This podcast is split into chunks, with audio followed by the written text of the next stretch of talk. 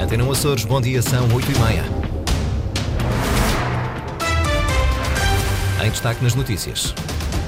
Há cerca de mil consumidores de droga em tratamento nos Açores, mas agora os consumos são sobretudo de drogas sintéticas. Governo suriano deve 26 milhões de euros à Associação Nacional de Farmácias e não há neste momento um plano para amortizar esta dívida.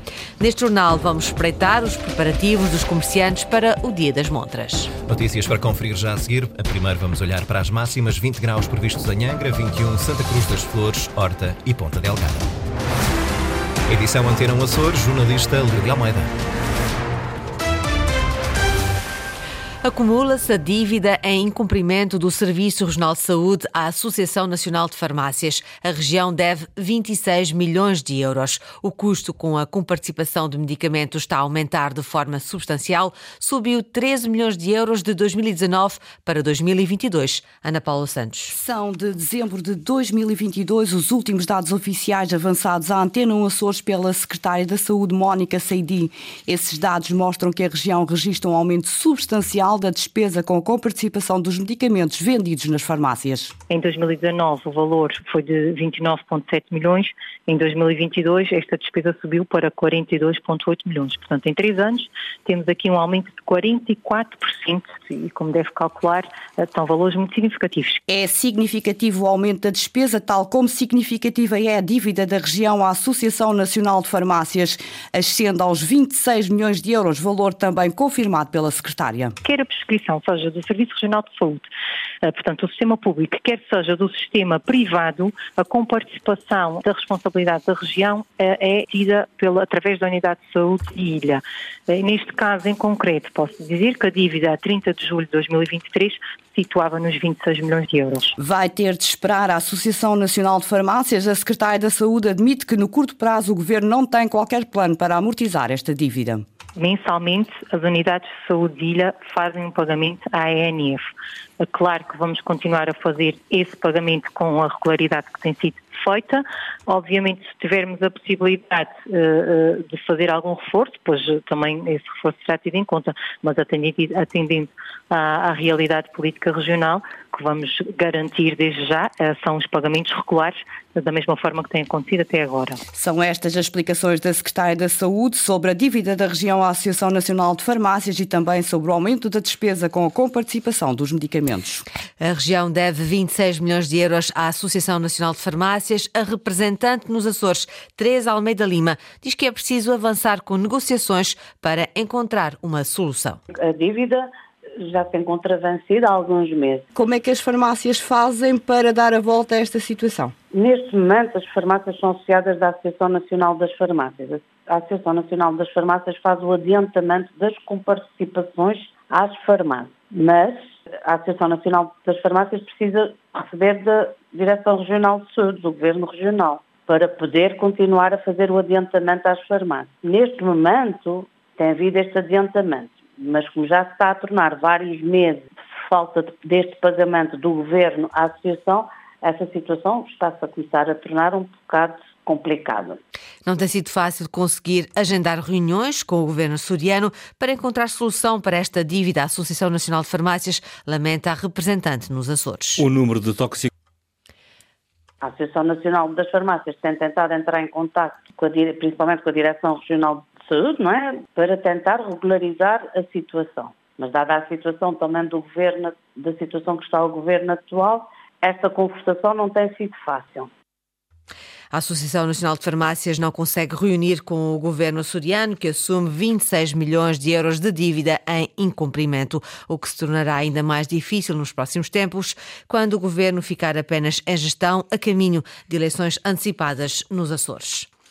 Há cerca de mil consumidores de drogas em tratamento nos Açores e grande parte está a transferir o consumo das tradicionais para as sintéticas. O fenómeno tem causado alarme, sobretudo em São Miguel, onde um terço dos suicídios no ano passado esteve ligado ao consumo dessas novas drogas. O tema esteve em análise na Comissão Especializada dos Setores Sociais do Conselho Económico e Social dos Açores. Sais Furtado. O número de toxicodependentes em tratamento tem-se mantido estável nos Açores, tem acrescido a preferência pelo consumo das drogas sintéticas. Os novos consumidores estão a, a, a, aparecer a um ritmo regular ao longo dos anos, mas é um ritmo que não tem vindo a aumentar. O que se passa é que os consumidores estão a deslocar-se um bocado para as drogas sintéticas e isto sim é um problema grave. Fernando Diogo, presidente da Comissão Especializada dos Setores Sociais do CESA, que reuniu ontem em Ponta Delgada uma série de especialistas para debater o fenómeno. Há alarme social devido aos efeitos das sintéticas. As drogas sintéticas têm um impacto uh, psiquiátrico, não é, na saúde mental dos indivíduos muito maior que a heroína ou a cocaína,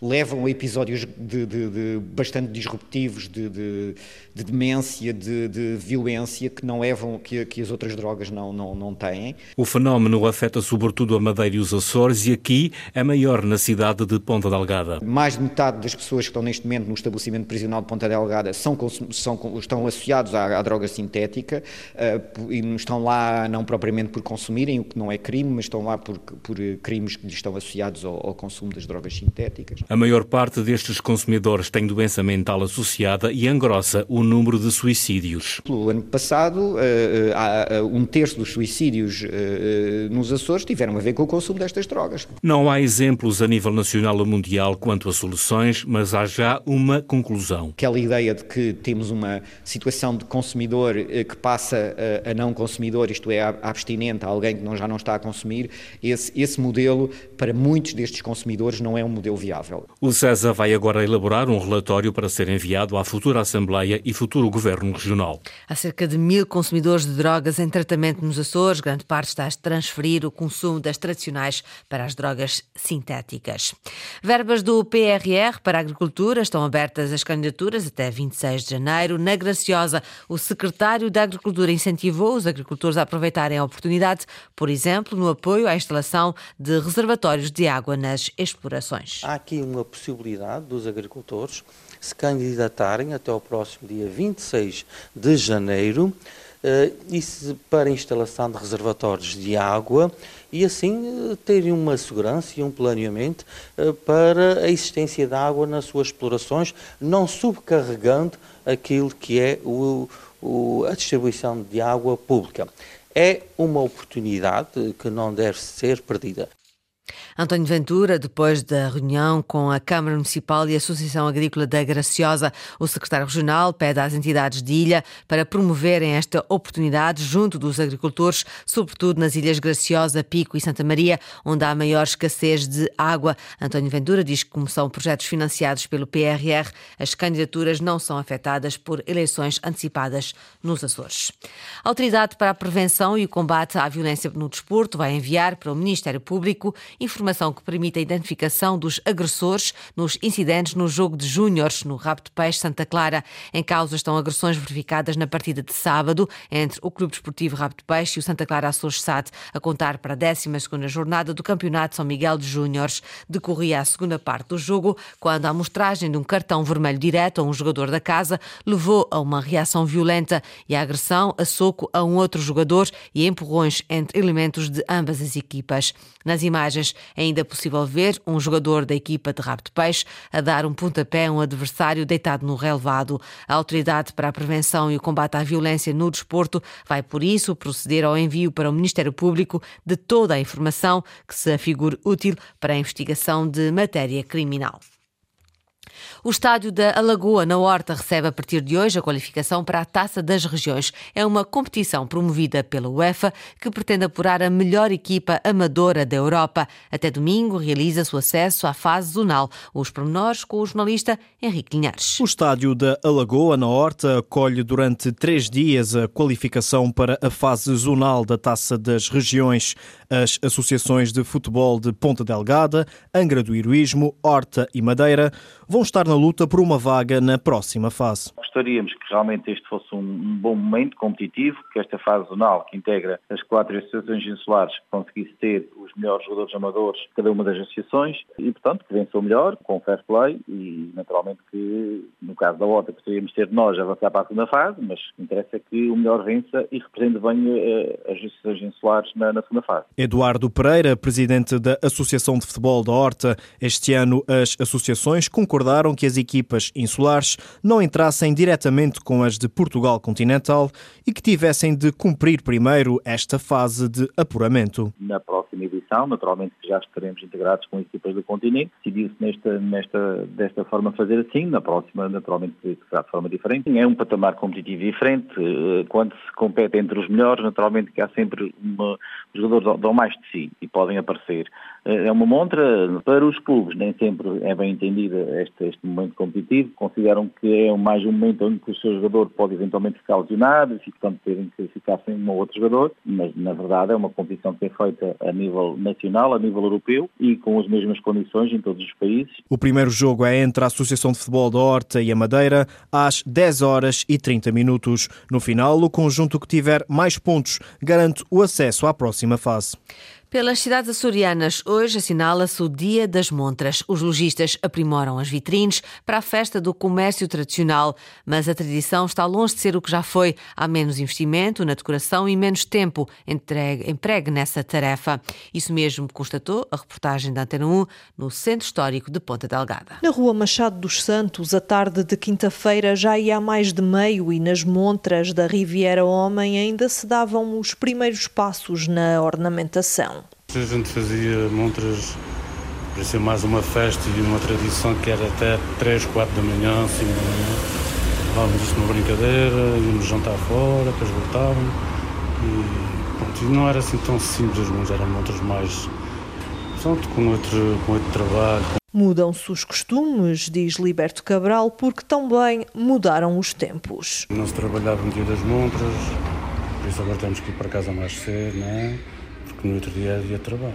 Outra rua, outra loja, a mesma realidade. Na Rua do Aljube, na Vieira e Carreiro, a véspera do dia de Montras chega e sobra para os enfeites, garante José Vieira. A gente continua a fazer as montras pronto, mais requintadas, pelo menos para, para este dia mas não. Até normalmente nem sequer entrávamos em concurso. Mas acho que trazia mais pessoas com curiosidade cá abaixo para ver as montras com concurso, só por isso. E mesmo não havendo concurso de montras, a verdade é que quem vem ao Centro Histórico de Ponta Delgada sempre cruzou o olhar com as vitrines, por isso Nuno Silveiro, da Store 27, diz que há que se empenhar. Como é a minha primeira vez, ainda estou, estou um bocado na expectativa, mas acho que sim, eu se falar uh, coisas boas, que a cidade se enche de gente, e acho que sim, acho que, que é uma tradição muito bonita e que, que dá algum destaque ao comércio tradicional. Também ao contrário de outros tempos, a maioria das lojas estará de portas abertas, afinal, nos tempos que correm, não se podem desperdiçar oportunidades de fazer negócio. Jornalista Luísa Couto nos preparativos do Dia das Montras no centro de Ponta Delgada. Esta foi a edição das 8h30 com a jornalista Lília Almeida, notícias da região em permanência online, a cores.rtp.pt e também na página de Facebook da Antena Açores.